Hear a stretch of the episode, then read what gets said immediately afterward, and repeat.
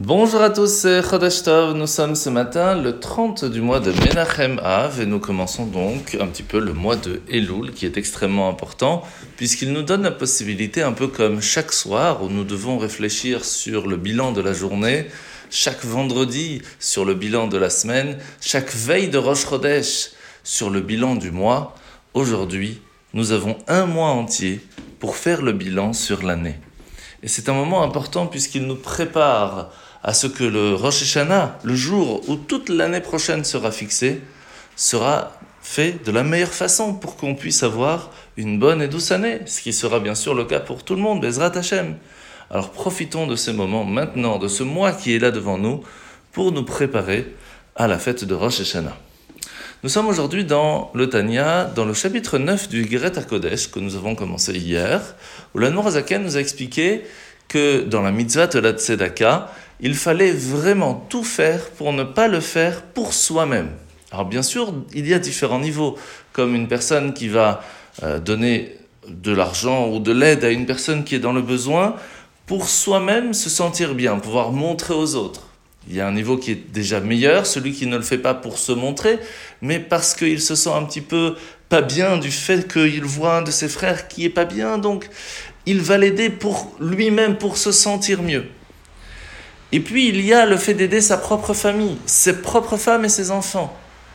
C'est aussi une façon de penser à soi-même. Réussir à faire le mitzvah de la tzedaka, vraiment pour aider son prochain, parce qu'il fait partie d'une entité du peuple juif, c'est un niveau pas évident qu'il faut essayer de tout faire pour arriver. Maintenant, pourquoi est-ce que la mitzvah de la tzedaka est si importante? Parce qu'elle réussit à faire toute la Torah en soi. La mitzvah de la tzedaka permet de recevoir des récompenses pas seulement dans le monde futur, mais aussi dans ce monde-ci. Et pourtant, dans la prière, dans Elud Varim, nous disons que la mitzvah de l'étude de la Torah réussit aussi, comme la mitzvah de la tzedaka, à englober toutes les mitzvot. La Nourazaken nous précise que dans notre génération, qui est la génération qui est juste avant Mashiach, où nous sommes attachés à la force de l'action, c'est l'étude, mais surtout la tzedaka, qui prévaut et qui va nous donner la possibilité de recevoir très rapidement Mashiach Tzidkenu. Amen ve Amen. Nous sommes aujourd'hui dans la mitzvah positive numéro 157, la mitzvah de raconter l'histoire de la sortie d'Égypte et nous parlons bien sûr de la Haggadah du soir de Pessah. Mitzvah positive numéro 170, 170, c'est la mitzvah d'écouter le shofar le jour de Rosh Hashanah. Alors, la paracha de la semaine, nous commençons par parachat Shoftim, où Moshe va demander au peuple juif, va rappeler qu'il est extrêmement important d'établir des juges et des policiers à travers toute la terre d'Israël, dans chaque ville.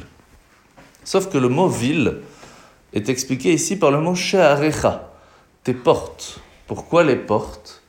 Parce que, en fait, nous devons mettre des juges et des policiers devant nos portes, devant les yeux, devant la bouche, devant les oreilles, devant nos cinq sens, pour qu'il y ait premièrement l'étude de la Torah qui sache dire ça on peut voir, ça on peut dire et ça on ne peut pas. Et puis on doit avoir des policiers qui vont protéger, qui vont mettre des barrières pour que l'on puisse faire ce que la Torah nous demande. Au temps messianique, ce seront nos juges qui seront mis et revenus comme les temps anciens.